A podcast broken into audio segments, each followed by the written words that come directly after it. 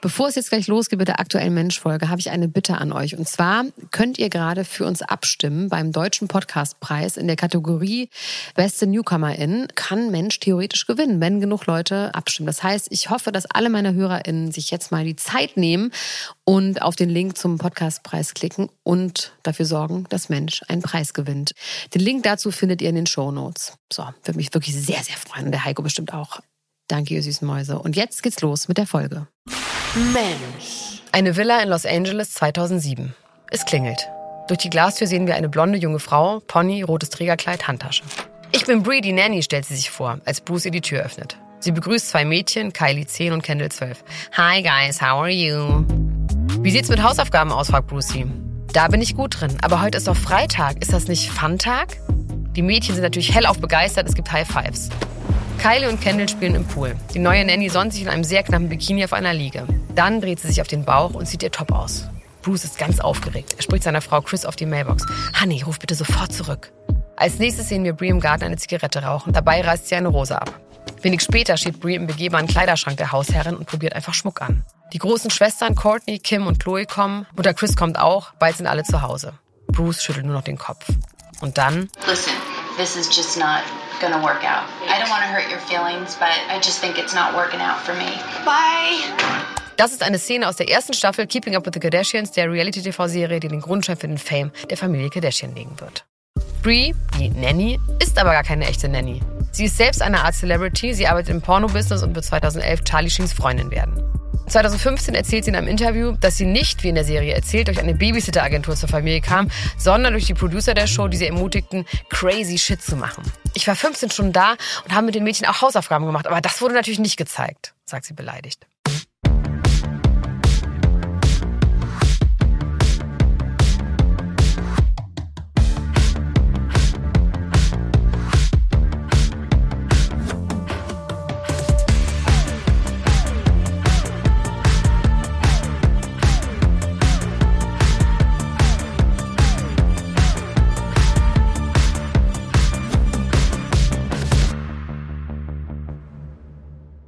Hallo, mein Name ist Elena Gruschka und ich bin Deutschlands Nummer 1 Gossip-Podcasterin. Herzlich willkommen zur Folge 2 über meinen Lieblingsmenschen, Kim Kardashian. Bei mir ist immer noch Heiko Bär. Ja. Hallo Heiko. Hallo. Wie geht's dir?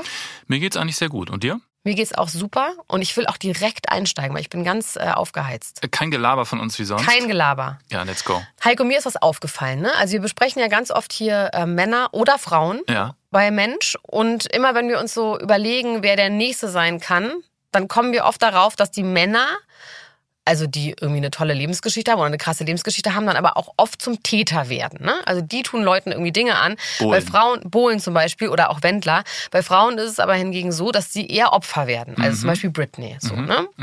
Und bei Kim ist es auch so, würde ich sagen. Weil Kim hat ja auch erstmal niemandem was getan. Ne? Also man kann ihr vorwerfen, dass sie irgendwie ein Auswuchs des Kapitalismus ist, beziehungsweise dieses kapitalistische System bespielt, dass sie sich viel operiert, dass sie sich irgendwie Ja. anzieht, dass sie irgendwie, aber so wirklich tun tut die niemandem was, oder? Was meinst du?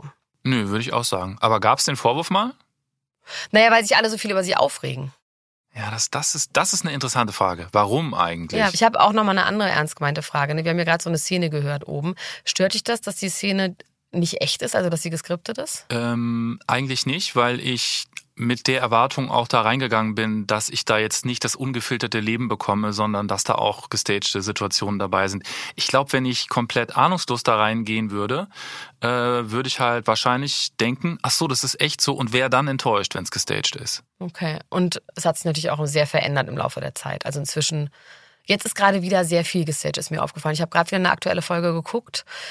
Aber zwischendrin ging es ja auch wirklich zur Sache. Ne? Da kommen wir dann ja auch nochmal ähm, später dazu, was alles so passiert ist in den Leben. Ist für dich dann eigentlich auch der Reiz, auch manchmal zu überlegen, was davon ist jetzt gestaged und was ist wirklich echte Emotion und in dem Moment gerade passiert? Nee, das ist relativ klar ersichtlich.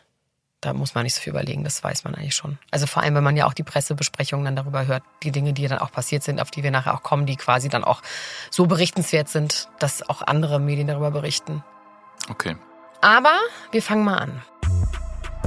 Heute geht es natürlich wieder um Kim, aber auch wieder um die ganze Familie und um Kims viele Versuche, berühmt zu werden. Denn das ist ja ihr erklärtes Ziel, seitdem sie ein Teenager ist. Ein Meilenstein dorthin ist für sie natürlich der Start von Keeping Up with the Kardashians im Oktober 2007. Die Kritiken der professionellen Fernsehjournalisten sind aber natürlich erstmal verheerend, Heiko. Wer hätte das denn gedacht?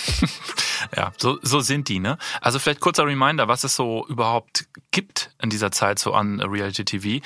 Also es gibt die Osborns mit Ozzy und Familie. Es gibt Gene Simmons Family Jewels, also dieser Kiss-Sänger und seine Familie. Das geht ich weiß nicht, hast du das geguckt? Nee, es, aber es Osborns habe ich natürlich geguckt. Habe ich auch schon nicht geguckt. Also es geht irgendwie um, um Craziness und es geht um mehr oder weniger dysfunktionale Familien. Und viel, dass kleine Hunde irgendwo hinkacken und die Männer das aufsammeln müssen. Ah, okay, okay. Das ist so ein interner Running Gag, also okay. Es gibt dann natürlich Simple Life mit Paris Hilton. An denen wird Keeping Up auch gemessen und nach diesen Maßstäben funktioniert das eben nicht. Die sind zwar wohlhabend bis reich, viel mehr außer berühmt werden ist aber jetzt am Anfang nicht zu holen. Das ist zumindest so die Einschätzung der TV TV-Kritiker. Der einzige, der da was geleistet hat, geleistet in Anführungsstrichen, ist Bruce Jenner und der wird nicht mal mehr groß genannt und hat auch eher eine Nebenrolle. Wir haben es in Folge 1 schon mal gesagt, Heiko, und ne? wir sagen ja die ganze Zeit Bruce Jenner, das ja. ist ja eigentlich Dad-Name, das macht man nicht bei Personen, Richtig. die trans sind. Ja, ja. Eigentlich ist es Caitlyn Jenner, aber das wird hier einfach zu kompliziert, dann weiß man überhaupt nicht mehr, über wen man redet. Stimmt, es ist nicht respektlos, sondern es ist wirklich nur, ums verstehen zu können. I'm sorry, Caitlyn. Also kurz gesagt, die Kritiker verstehen überhaupt gar nicht den Appeal von Keeping Up, weil die Zahlen, die sprechen eigentlich so für sich. Innerhalb von einem Monat sind die Quoten top. Also das sind die höchsten Zahlen am Sonntag auf einem Kabelsender in ganz Amerika innerhalb der Zielgruppe 18 bis 34. Das ist natürlich super spezifisch, aber das ist eine relevante Gruppe und so wird das eben gemessen. Wir gehen aber noch mal ein Stück zurück an die Anfänge der Produktion vor Ausstrahlung. Es gibt eine Person, die das Potenzial erkennt und das ist Ryan Seacrest. Der ist Host von American Idol und wahnsinnig berühmt in den USA. Und der hat eine TV-Produktionsfirma. Ryan ist übrigens immer noch der Top-Player im Reality-TV-Bereich, unter anderem sämtliche Housewives-Formate und deren Spin-offs sind unter seiner Kontrolle. Als seine Kollegin Dina Katz, darüber haben wir am Ende der Folge 1 berichtet, ihm von der Idee erzählt, eine Reality-Show über die Kardashians zu machen, schickt Ryan ein Kamerateam zu den Kardashians nach Hause zu einem Barbecue, um Testaufnahmen zu machen und sich die Dynamik der Familie anzugucken. Der Kameramann ruft ihn noch während der Dreharbeiten an und sagt, Ryan, das ist der Shit. Die sind lustig, da ist ganz viel Liebe im Spiel und die sind super chaotisch. Die schmeißen sich gegenseitig in den Pool. Ist das nicht crazy? Der Sender I ist schnell überzeugt und die Dreharbeiten beginnen. Die Dynamik der Familie fasse ich euch mal ganz grob zusammen. Also, Bruce Jenner ist der konservative, strenge Vater. Chris Jenner ist die crazy Mom. Kim ist die schöne Tochter. Chloe ist die lustige, freche Klugscheißerin. Courtney ist die brave und die Voice of Reason. Kylie und Kendall sind noch klein und Bruder Rob spielt auch nicht so eine große Rolle. Im Grunde auch nichts anderes als die Figuren einer fiktionalen Serie. Als die erste Folge ausgestrahlt wird, kennt die Familie natürlich noch niemand so richtig. Das ist ja auch vor Social Media und so. Bislang ist nur Kim in Erscheinung getreten als Sidekick von Paris Hilton und jetzt ja auch über ihr Sextape. Folge 1 haben wir da besprochen. Also hört das doch mal, falls ihr das noch nicht habt und dann kommt einfach wieder hierhin zurück. Bruce Jenner ist als ehemaliger Olympiaathlet natürlich schon bekannt, aber eher bei der älteren Zielgruppe und die interessiert ja nun wirklich niemand. Ja, jetzt doch noch mal ein paar Sätze zu dem Menschen, der noch Bruce heißt zu dem Zeitpunkt. Er ist ein ehemaliger Zehnkämpfer, sehr erfolgreich, Goldmedaillen bei Olympia und nach seinem Sieg 1976 in Montreal nimmt er eine große USA-Flagge eines Zuschauers und macht fahneschwenkend eine Ehrenrunde. Das ist heute normal, Damals hat das keiner gemacht. Also er hat die Tradition begründet, wusste ich vorher auch nicht. Im gleichen Jahr wird er zum männlichen Athlet des Jahres ernannt. Er ist auf Zeitschriftencovern, er ist ein Star. Aber das Ende als Spitzensportler, das ist in Sicht. Im Vorfeld hat er vier Jahre alles untergeordnet. Sehr, sehr hartes Training. Und damit ist Schluss. Er wird Werbegesicht für verschiedene Marken und landet das wird gleich auch nochmal wichtig, auf dem Cover von Playgirl. Und danach passiert auch noch sehr viel, aber das reicht jetzt erstmal. All das ist ja auch schon Jahrzehnte her, als er Chris trifft. Die beiden heiraten übrigens nach fünf Monaten Dating. Bruce hat in Interviews erzählt, dass erst Chris ihn wirklich professionell als Managerin betreut hat. Bevor sie sich kennenlernen, lebt er in einem Einzimmer-Apartment und hat oft Probleme, die Miete zu bezahlen. So Olympiasportler verdienen ja einfach auch nicht viel, ne? das hört man auch in Deutschland immer wieder. Ja. Mit Chris und der Familie ziehen sie dann aber in ein Riesenanwesen, das Chris immer die Monstrosität nennt. Sie brauchen den Platz aber auch. Bruce hat selber auch einige Kinder, die aber nicht die ganze Zeit bei denen wohnen. Aber es ist immer ziemlich viel los zu Hause. So, jetzt aber zurück zu Keeping Up und um was es da am Anfang so ging. Gleich zu Beginn von Folge 1 wird der Po von Kim gezeigt. Als sie sich runterbeugt, um was aus dem Kühlschrank zu holen, sagt Chris, Kim hat aber ganz schön Junk in the Trunk. Das heißt übersetzt Müll im Kofferraum, aber das ist natürlich nicht gemeint, sondern Kims Booty. Ich würde sagen, das ist natürlich kein Zufall, sondern gut platziert und ein Ausblick auf das, was noch kommt. Kims Po ist ja lange ihr absoluter USP. Ja. Mama Chris übernimmt schnell das Management, nicht nur von Bruce, sondern von allen Kindern, ganz vorne natürlich Kim. Den Begriff Momager prägt sie allerdings erst später. Ab 2012 wird das ihr Trademark-Spruch. Dazu kommen wir dann in Folge 4. Sie hat ab da eine Doppelrolle. Auf der einen Seite ist sie die Mutter, auf der anderen Seite Managerin und das birgt natürlich Konflikte. Kim wird im Laufe der Dreharbeiten von Staffel 1 für den Playboy angefragt. Ihr Sextape ist da noch nicht lange her. In einer Folge sehen wir dann, wie sich die ganze Familie darüber berät. Kim vertritt den Standpunkt, dass sie nach dem Sextape jetzt aufpassen muss, dass sie nicht in die Sexschublade gedrückt wird und da nie wieder rauskommt. Man würde jetzt natürlich erwarten, dass ihre Mutter sie in diesem Standpunkt unterstützt. Aber Managerin Chris sagt, ja, aber das könnte sich für dich auch auszahlen. Und die Kohle stimmt ja. Courtney, Kims älteste Schwester, sagt dann, klar, Mom, du kriegst ja auch 10% Kommission. Das ist dann diese Ehrlichkeit. Ne? Also das ist ja der Vorwurf, sie ist eher Managerin als Mutter. Ist das sowas, was sich eigentlich komplett durchzieht? Also bleibt der Vorwurf auch innerhalb der Familie so über die Jahre und über die Jahrzehnte? Ja, das ist gerade aktuell auch wieder Thema. Das habe ich in der Vorschau gesehen. Also die Folge ist noch nicht draußen, die aktuellste. Aber da geht es auch darum, dass sich Chloe mit ihrer Managerin verstreitet und auch in einem Interview dann sagt, ich habe hier einen Konflikt mit meiner Managerin, aber nicht mit meiner Mutter. Und die Managerin ist schon hart. Und die ist, glaube ich, auch oft ist sie in so einer Bredouille, dass sie nicht genau weiß, was sie empfehlen muss. Aber ich halt, irgendwie habe ich im Gefühl, die Managerin gewinnt häufig. Aber sie hat auch nie dann, oder auch die andere Seite, die Töchter haben irgendwann mal gesagt, so, okay, wir trennen das lieber, um unsere Beziehung mit, zu dir als Mutter auch zu retten. Äh, wir suchen uns lieber einen neuen Manager, einen neuen Aber Managerin. sie ist der Manager, Heiko. Sie ist schon die beste Managerin der Welt, ne? Würde ich auch nicht. Würde ich lieber meine Mutter für verkaufen. Verstehe ich. Okay, weiter zu der Szene. Die ganze Familie stimmt ab. Alle sind dafür. Bis auf Bruce, der teilt Kims Sorge. Erst das Sextape, jetzt Playboy. Please, das ist deine Tochter. Als dann aber sein eigenes Playgirl-Cover aufkommt, ist er natürlich relativ schnell Schachmatt gesetzt. Naja, der Vergleich hinkt aber gewaltig. Egal. Es ist beschlossen. Und kurz zur Einordnung, Kim ist da schon richtig erwachsen. Sie ist 26 oder so, also kein Teenager. Deswegen ist das auch nicht so obszön alles. Beim Fotoshooting sieht man dann eine sehr schüchterne und zurückhaltende Kim. Sie sagt backstage zu ihrer Mutter, dass sie sich nicht oben ohne fotografieren lassen will. Die beruhigt sie, sie soll doch nur nackt sein, damit sie mit was anderem bedeckt werden kann. Ein Playboy-Mitarbeiter macht dann auch noch Druck. Kim bleibt zurückhaltend. Okay, andererseits, es gibt schon Topless-Bilder mit ihr für eine Kampagne von Designer Christopher Bryan. Ja, das heißt ja, für die Zuschauer ist das eine andere Seite von Kim. Das passt ja quasi nicht zur Sextape-Vorstellung, die wahrscheinlich jeder Zuschauer hat, also Freizügigkeit. Wenn man dann aber von dieser anderen Kampagne weiß, wird's dann aber schon wieder komplizierter, oder? Das ist ja, finde ich, irgendwie oft so bei Kim, wenn man genauer hinguckt. Ja, ist ja auch häufig so, ne? Ich glaube, es ist ja wie immer beides möglich. Haben wir bei Britney Spears ja auch schon gesehen. Ja, genau. Britney Spears könnt ihr auch hier übrigens hören, ne? Da hat sie sich nicht mal ausgezogen für Rolling Stone und alle haben dann geschrien. Aber ambivalent, diese jungen Frauen von heute.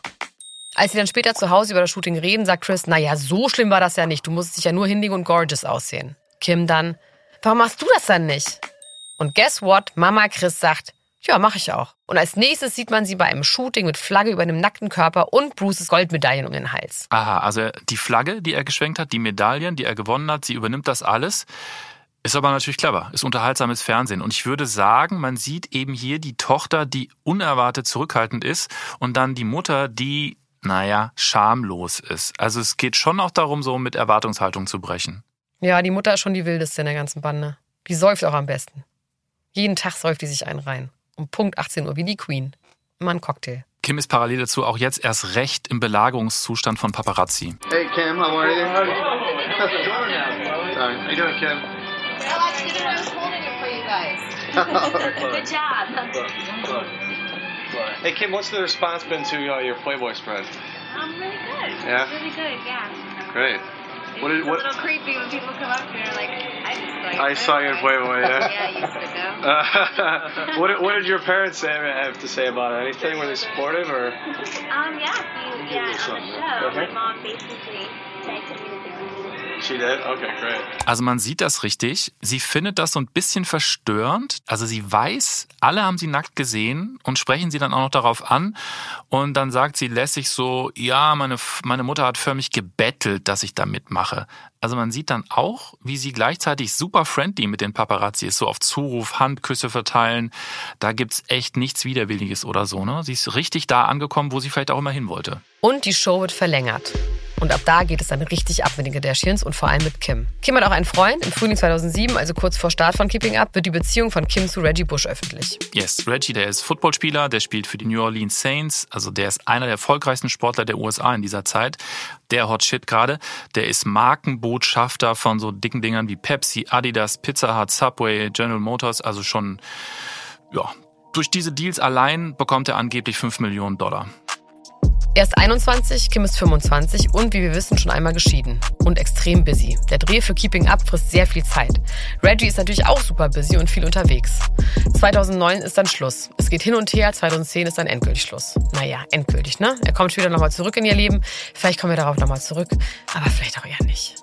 In dieser Zeit wird in der New York Daily Mail eine Liste veröffentlicht. Eine Liste, die sehr unangenehm ist und die Kim sehr wahrscheinlich auch gesehen hat. Wie ist das eigentlich grundsätzlich? Weißt du das? Ist Kim eher so der Typ, ja, ich lese alles über mich? Oder der Typ, nein, das interessiert mich überhaupt gar nicht, ich lese keine Zeile über mich? Doch, die liest alles über sich und hat deswegen auch immer richtig schlechte Laune. Ist es immer noch so? Über, Ja, die. Jahr, über die Ja. Jahre, Also dass, wenn dass sie die sich Kritik wirklich- immer noch hart ist? Ja, vor allem wenn Fotos veröffentlicht werden. Ähm, das wurde mal ein Foto von ihr veröffentlicht, wo sie sagt, so sehe ich einfach nicht aus. Und ich glaube, dass auch das Foto schien wirklich bearbeitet. Da war sie im Tanga von hinten mit sehr, sehr doller Zellulite überall. Und das sah nicht, also es sah tatsächlich so aus, als wäre das bearbeitet worden. Und das hat sie schon sehr geärgert. Aber zurück zu dieser Liste. Die New York Daily hat übrigens seriöse Preise für ihre Arbeit bekommen, also Pulitzerpreise und so, aber manchmal wird auch brachial rausgehauen. In diesem Fall die 50 dümmsten Menschen in Hollywood, Platz 1, Lindsay Lohan. Das ist schon vernichtender Style. Oder haben wir eigentlich schon darüber gesprochen? Die hat doch die Kurve gekriegt, oder? Vielleicht, Mensch, Lindsay? Die hat ein kleines Baby bekommen gerade. Das heißt erstmal nichts, Ja. oder? Naja, das heißt, dass sie die Kurve bekommen hat. Also das scheint irgendwie alles gut zu sein. Die hat einen Mann, die ist verheiratet, Ah, oder ist okay. zumindest verlobt, wohnt in Dubai oder in den Vereinigten Arabischen Emiraten. Und auf Platz zwei, ihr ahnt es schon, Kim Kardashian. Also das ist definitiv Quatsch, ne? Dumm ist sie wirklich nicht. Aber es wird uns in den nächsten Jahren immer wieder begegnen, dass Kim für dumm gehalten wird. Aber das ist einfach sehr falsch beobachtet. Also unterstellen wir einfach mal, Kim hat das gelesen. Das ist natürlich verletzend und sie tut alles dafür, um das Gegenteil zu beweisen. Sie will nicht mehr nur berühmt fürs Berühmtsein sein und versucht sich ab da in sehr vielen verschiedenen Bereichen. 2007 spielt sie zum Beispiel im Video Thanks for the Memories von Fallout Boy mit. Ja, also das ist so Kajalrock aus dieser Zeit. Im Video sind ganz viele Affen, die spielen Bläser, die sind Regisseure und Kameramänner. Es ist wahnsinnig witzig. Ich glaube, die Idee ist, dass alle von Affen ersetzt werden, also die Menschen letztlich. Kim selber ist so eine Art Love Interest und der Twist ist, irgendwann knutscht sie eben nicht mehr mit einem aus der Band, sondern lieber mit einem Affen, woraufhin der, äh, das ist der Bassist, super eifersüchtig wird und das ganze Setting zerstört. Ist ich finde es eigentlich ganz geil. Äh, Ich kannte das vorher noch nicht. Ist völlig sinnlos. Kims Rolle ist kurz, aber sie ist dabei. Und ähm, übrigens waren die Affen echt. Und Kim hat nachher gesagt, dass sie sehr viel Respekt vor den Tieren hatte. Also ja, nachvollziehbar. Geil. Ähm, also Musikvideo hat sie auf jeden Fall gemacht. 2008 kommt dann das hier. When our world is threatened, when our lives are at risk,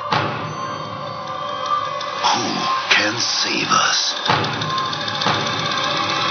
I am Iron Man. Disaster-Movie. In der Szene wird Iron Man von einer Kuh erschlagen, die vom Himmel fällt. Super gaga wie der ganze Film.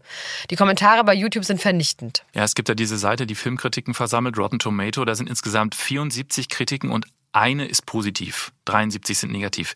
Kim wird übrigens auch für die Goldene Himbeere nominiert. Das sind so die Anti-Oscars mit den schlechtesten Schauspielerleistungen. Sie verliert allerdings gegen Paris Hilton in Repo the Genetic Opera, was ein fantastischer Titel ist. Äh, worum geht's in Kims Film?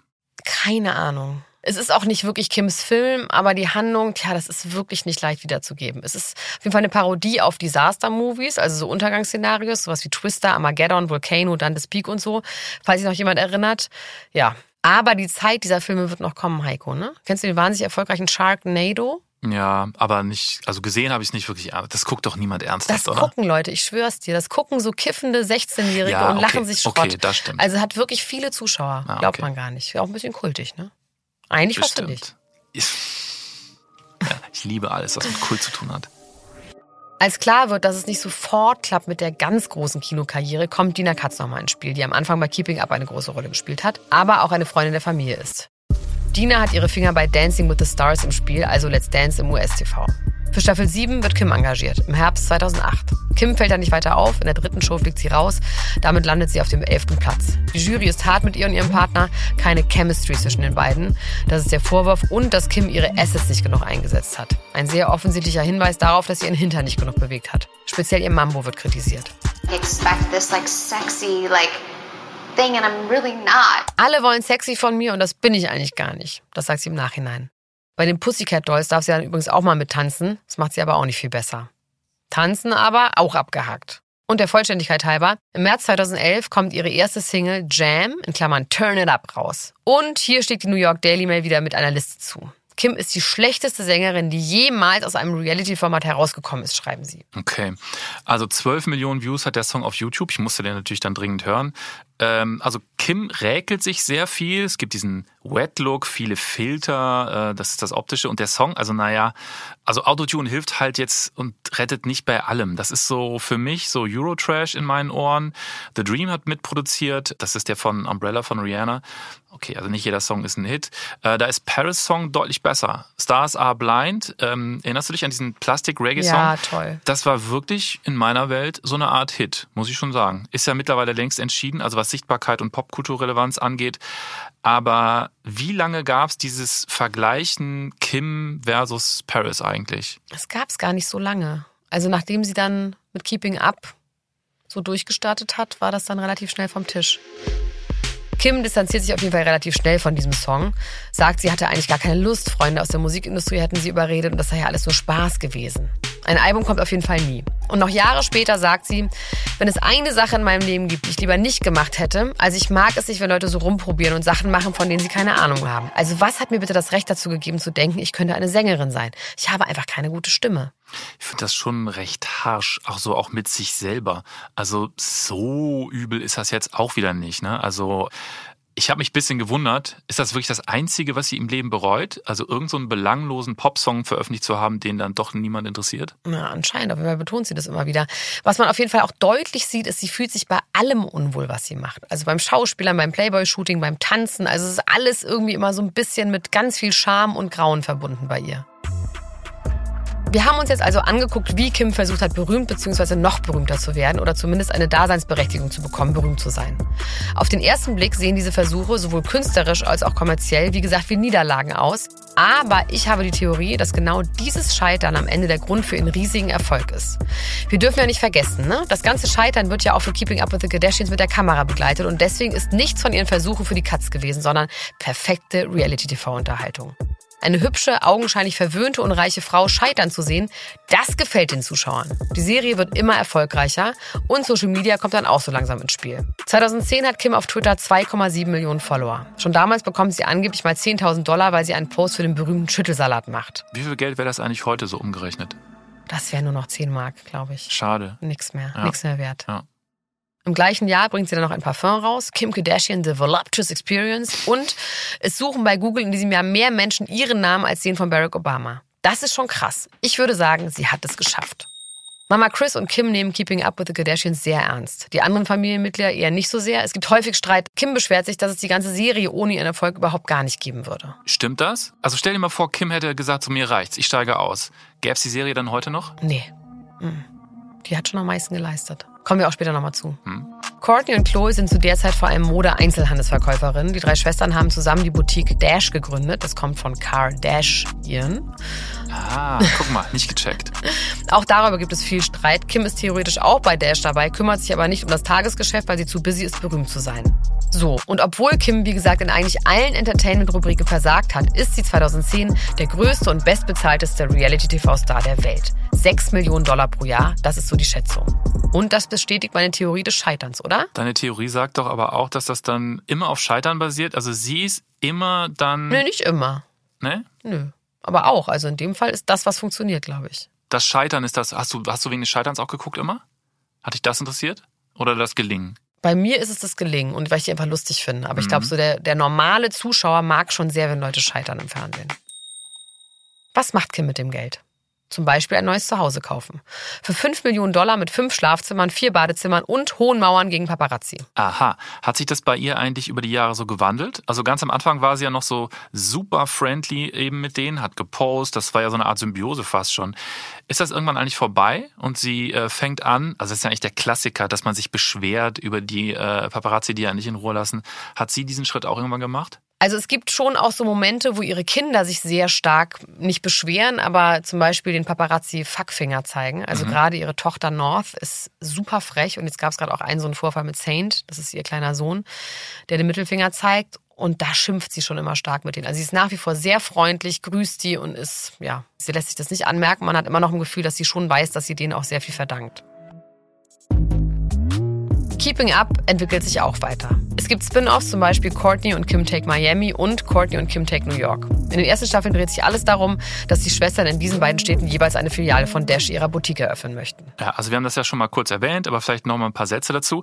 In Calabasas haben sie die erste Filiale 2006 eröffnet. Du trägst übrigens gerade einen Pullover mit diesem Schriftzug da drauf. Jawohl. Extra hierfür, um so ins Feeling Ja. zu kommen, ne? Das ist richtig. Ist heißt richtig das. Geil. Geil, mit dem Joke auch noch. Also 2006 erste Filiale, später dann Umzug nach West Hollywood, 2009 Miami und 2010 dann eben New York. Also die haben angeblich 50.000 Dollar Umsatz gemacht mit dem New Yorker Store am Tag. Und jetzt kommt ein Fact, den du nicht kennst. 2015 gibt es noch ein Spin-off von Keeping Up, das heißt Dash Dolls. Aber wieso kenne ich das denn nicht? Habe ich einfach nur behauptet. Ich wusste, dass du dann sauer wirst. Und das ist allen Ernstes die Geschichte der Mitarbeiterin von Dash. Das, sorry, ist wirklich absurd. Äh, aber egal. 2018 sind dann letztlich alle Filialen dicht. Oder wie die Gala dazu schreibt, bitteres Aus. Irgendwie muss bei dieser Schreiberei über diese Sachen immer alles bitter sein. Ne? Also der Grund ist angeblich zu hohe Mieten einerseits und das übliche, wir sind weitergezogen mit unseren Leben und Karrieren andererseits. Ich würde jetzt aber gerne mal was machen. Ne? Also 50.000 Dollar am Tag. Ne? Mhm. Wie viele Hosen müssen Sie da zum Beispiel verkauft haben? Also dieser Laden, ich weiß ungefähr, was es da so gab. Das war jetzt nicht Gucci Prada und. Das ist einfach so eine ganz normale Boutique. Ich würde sagen, wo die Sachen so zwischen 50 und 300 Dollar kosten. Also vielleicht eine Jacke 300 Dollar. Also es war jetzt nicht so High Fashion. Design, also wie für 50.000 Dollar, wie viel pro Tag, wie viel, also ich bin, das kann doch nicht sein, oder? Klingt unrealistisch, hast recht. Ja. Ja. Wenn eine Hose 50 Dollar kostet, dann müssten sie 1000 Hosen verkauft haben in einem Laden am Tag. Das ist ein Quatsch. Irgendwas stimmt an Das der ganzen Geschichte nicht. überhaupt nicht. Nur ein paar Monate später, im Oktober 2010, lernt Kim dann durch die Dreharbeiten von Courtney und Kim Take New York Chris Humphreys kennen. Chris Humphreys, how do you? Heißt eigentlich dieses durch die Dreharbeiten ganz schlicht, dass sie den Producern sagt so, ey, ruf doch mal den und den da an und das wird dann so angebahnt, also wie so Celebrity A-Lister sich kennenlernen, das ist bestimmt auch so ein ganz eigener Markt, oder? Oh ja, aber ich glaube, das machen auch Celebrity C-Lister so und D-Lister. Ich glaube, das ist ganz üblich. Ihren Manager anrufen und sagen, äh, mach mal ein Date mit Ja, dem wenn und dem ich jetzt aus. gerne jemanden kennenlernen will, würde ich auch sagen, Heiko, wir können doch mal ein Interview hier mit Dingsbums machen. So, weißt du? Würde ich auch so machen. Ach so, dann bin ich sozusagen in der Rolle, bin ich plötzlich nicht nur dein Manager, sondern auch dein Anbahner, ja? Koberer. Geile Rolle. Aber sag doch mal was zu Chris Humphreys. Ja, okay. Also Humphreys ist zu dem Zeitpunkt NBA-Basketballer bei den Dallas Mavericks. Der wechselt dann später zu den New Jersey Nets. Und wo wird er dann wohl gelebt haben, wenn er für New Jersey gespielt hat? In Manhattan. Und wo macht Kim gerade ihren Laden auf? Ja, also man muss wissen, der Mann hat Keeping Up with the Kardashians noch nie gesehen und auch angeblich nie davon gehört. Der ist wahrscheinlich so ein Berufssportler im ewigen Tunnel vorm nächsten Spiel. Und nur damit man einfach mal so ein Bild hat vor Augen. Der ist zwei Meter sechs und Kim ist 1,57. Süß. Die sehen wirklich grotesk als Paar aus. Ne? Sie ist winzig, winzig klein und er ist wirklich riesig. Ich wusste nicht, dass sie so klein ist. Doch, ganz klein. Ich würde die so gerne mal in echt sehen. Das glaube ich. Sieht bestimmt ganz, ganz knuffig aus. Wir können ja mal äh, ein Interview anfragen für sie. Ja. Die beiden fangen an zu daten und es wird sehr schnell ernst. Die Familie ist überhaupt nicht begeistert. Es gibt unzählige Clips von Keeping Up with the Kardashians, in denen er aneckt, rumpoltert und insbesondere Chloe kann ihn auf den Tod nicht ausstehen. Ich kann das nachvollziehen. Auf mich macht er einen wahnsinnig überheblichen Eindruck mit viel toxischer Männlichkeit. Go, go, go.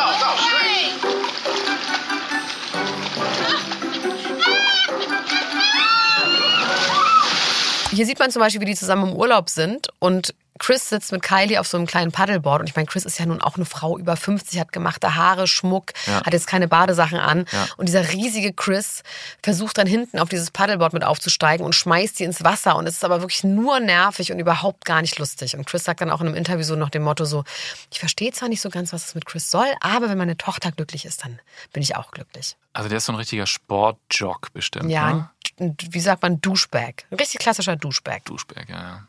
Sieht doch schon so aus, ehrlich gesagt. dass der auch Chris heißen muss, ne? Wie die Mutter.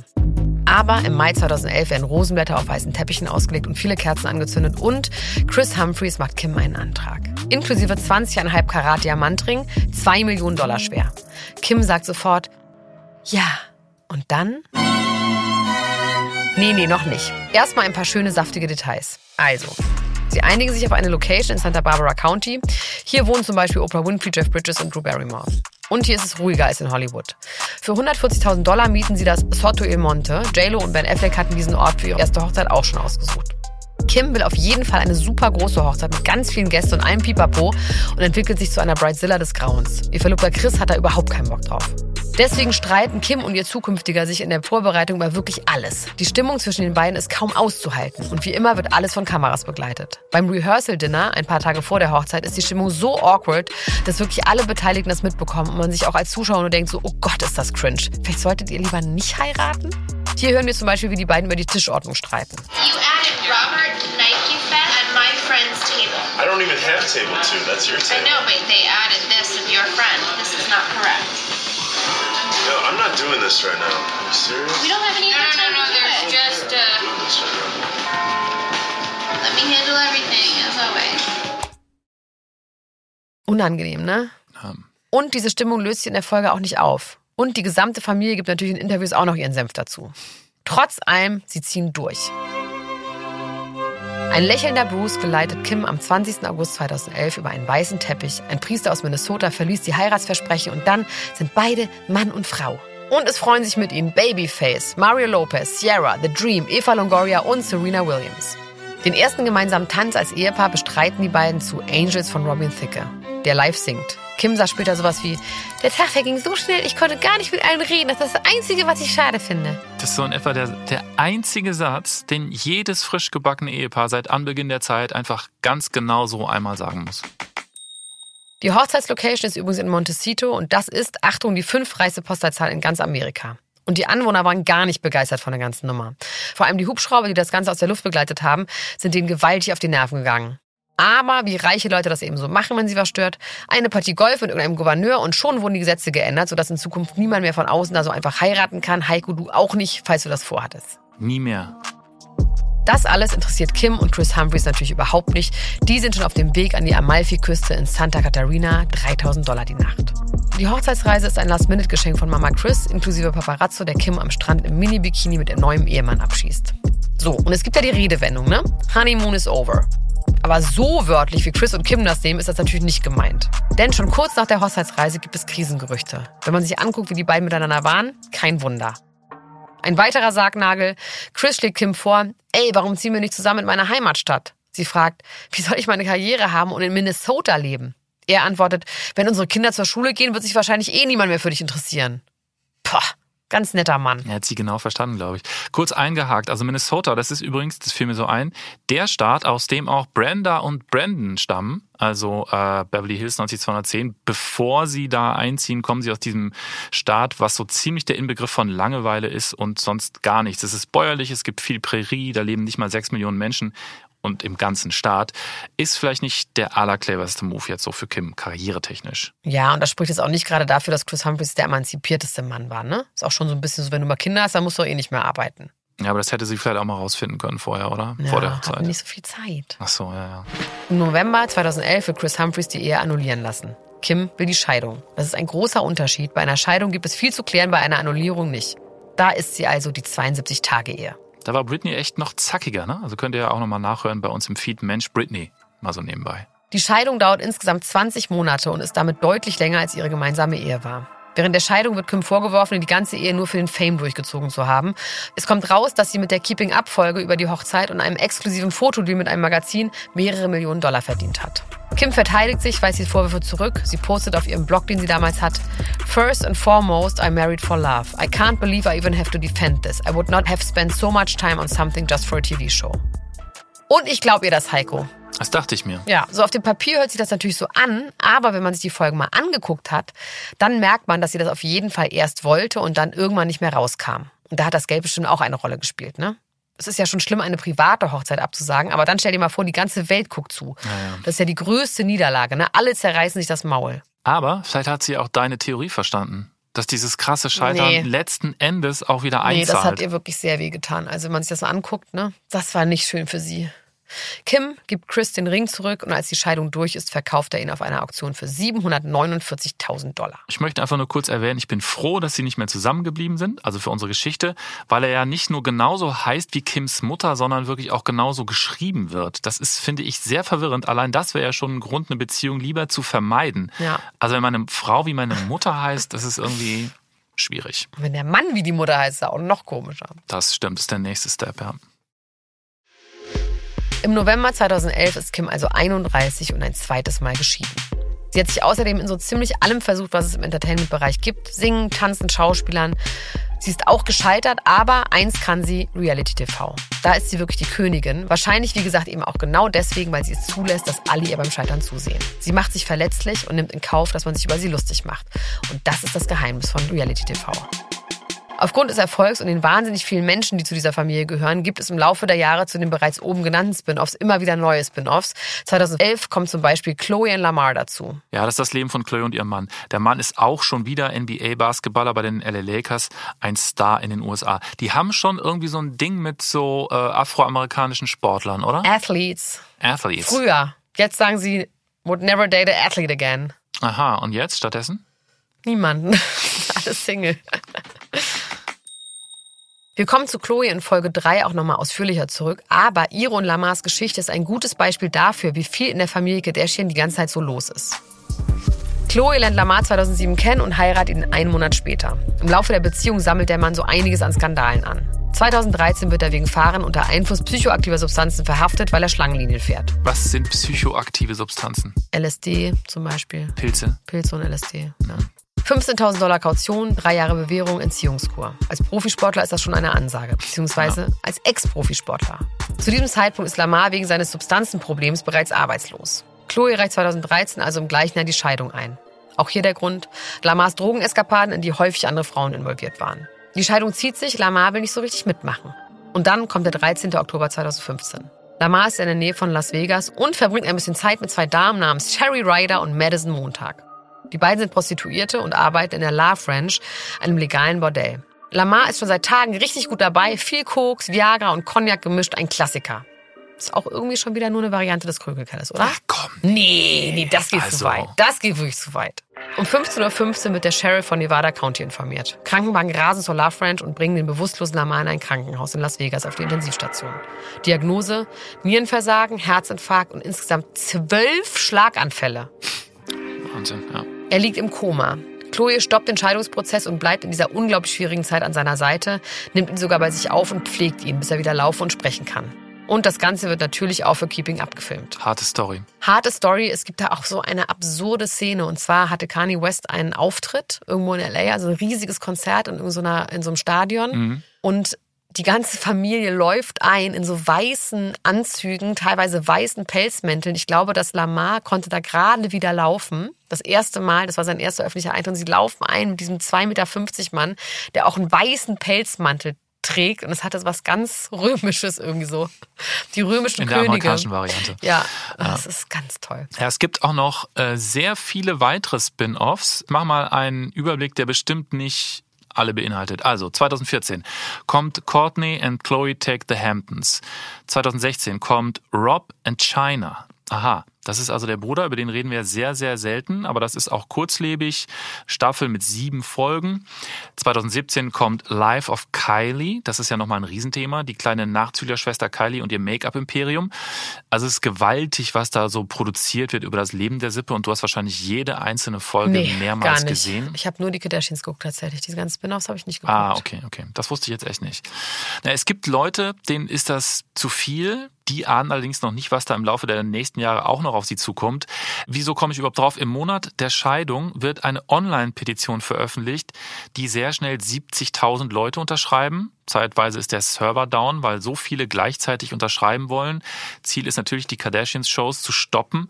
Ich muss natürlich zugeben, das sind sicherlich eher die Hater. Der Vorwurf ist in den Shows, also das steht auch in dieser Petition so drin, in den Shows geht es ausschließlich um Gier, Neid, Eifersucht, Vulgarität und Over-the-Top-Konsum. Sind das nicht irgendwie alles die Todsünden? Ja, auf eine Art. Eine Variante der Todsünden auf jeden Fall. Naja, ich kenne die nur aus dem Film 7, ehrlich gesagt. Kannst du das als Impuls denn eigentlich nachvollziehen, dass man sagt, das sind irgendwie scheiß Werte, die einem da äh, verkauft werden? Ich wette, das waren alles Mormonen, die diese Petition unterschrieben haben. Die auf keinen. Naja, Naja, naja. also ich kann mir nicht vorstellen, man kann doch einfach den Fernseher ausmachen. Also ich finde, das ist doch in unserer Welt, wo es nun mal einfach sehr viel Auswahl gibt, damit muss man leben können. Kann man ja ausmachen, muss ja nicht gucken. Okay, damit kann man natürlich jede Online-Kommentiererei quasi Ja, aushebeln. absolut. Ne? Das stimmt. Absolut. Das Bin ich stimmt. aber sowieso Ja. dafür. Also bitte, macht einfach aus, kommentiert nicht, hatet nicht. Ich Das find's, wäre doch toll. Ich finde es gut. so Einfach friedlich. immer weiter kommentieren. Oh, nee, wäre das schön. Endlich Frieden. Aber zurück zu unserer Geschichte und zu Kim. Wir reisen noch mal kurz in der Zeit zurück. 2010 lernt sie ja bei den Dreharbeiten Chris Humphreys kennen. Sie heiraten, lassen sich scheiden. 72 Tage Ehe und so. Aber kurz vor der Begegnung mit Chris kommt es, auch während der Dreharbeiten, zu einem anderen Magic Moment mit einem anderen Mann. Okay, Kim sagt vorher, ja, Kanye und ich, wir sind schon lange gute Freunde, wir kennen uns, wir wollten einfach nur wissen, was er von unserem Style hält, wir respektieren seinen Geschmack. Dann Auftritt Kanye, Sonnenbrille, sehr smooth, sehr freundlich, noch nicht grumpy Kanye, wie wir ihn heute kennen. Und ja, es ist flirty, die beiden fassen sich auch direkt an. Sie lädt ihn zur Ladeneröffnung ein und auch zu ihrem Geburtstag in Las Vegas. Courtney steht ein bisschen daneben und sagt später, niemand ist so boy-crazy wie Kim. Schönes Wort. Geil, ja. Erstmal passiert da zwar nichts, aber wir wissen ja, wie das Ganze ausgeht. Bevor wir da aber hinkommen, dann in Folge 4, nämlich zu Kanye und Kim, stellen wir in der nächsten Folge erstmal die anderen Schwestern und noch ein paar weitere Familienmitglieder vor. Die haben nämlich alle einen richtigen Dachschaden und kloppen sich auch einfach mal. Ever. Shut the up. Ever. You do it or shut the up. Ever f***ing dig your nails at me like that. Stop it. How f***ing old are you? How f***ing old are you? Up. Sleeping. Guys, stop. So, das war's mit Folge 2. Hat mir gut gefallen. Für alle super die-hard Kardashian-Fans, ne, die das wirklich in- und auswendig kennen. Ja. Wir können das hier nicht vollständig machen. Das ist für die Leute, die auch mal so einfach mitkommen wollen. Mhm. Und Leute die wie überhaupt, ich. ja, Leute wie Heiko. Und gönnt ihnen das doch auch mal, dass sie mal so einen kleinen Einblick bekommen. Ja. ich hoffe, es hat euch trotzdem gefallen. Wenn ihr diesen Podcast mögt, ne? Und das euch gefallen hat, dann könnt ihr den bewerten. Ich glaube, inzwischen überall, wo es Podcasts gibt, kann man auch bewerten. Fünf Sterne am liebsten. Und ihr könnt mir auch auf Instagram folgen, Elena-Gruschka. Und ja, ich freue mich, euch wiederzuhören. Heiko, freust du dich auch? Ich freue mich auch. Mir könnt ihr übrigens auch folgen und ihr könnt mir auch wieder Nachrichten schreiben. Ach, Elena doch kriegt genug. gefallen. Ja klar, bin das ist mein Du Lieber. wolltest du das gerade wegnehmen, dass die Leute mir weiter Nachrichten schreiben? Wolltest du sagen, Elena kriegt genug Nachrichten? Ja, Hast du schon. gesagt? Ja, oh, das ist ja. aber böse. Der böse weiße Mann nimmt mir die Nachrichten weg, siehst du? Nein, ihr könnt mir natürlich auch Nachrichten schreiben. Ich freue mich sehr, ich schreibe ja auch vielen von euch.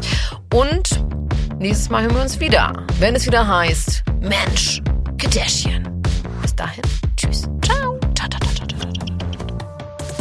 Das labert jetzt hier so rum, aber das... festdrehen. Du musst es da reinstecken und dann festdrehen. Felix wird diesen Part lieben. Mensch. Mensch ist ein Podcast von Elena Gruschka und Heiko Bär, produziert von 7 One Audio und den WakeWord Studios.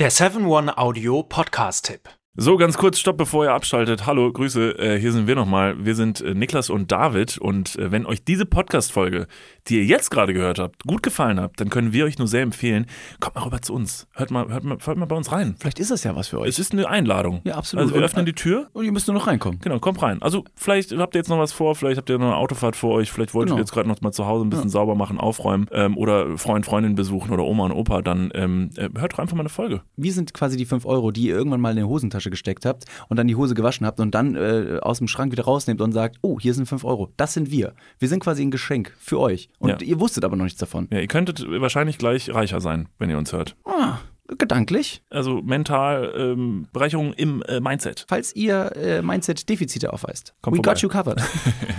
Wir gleichen das aus. Also bis gleich. Dudes, der Podcast. Überall und auf allen Podcast-Plattformen.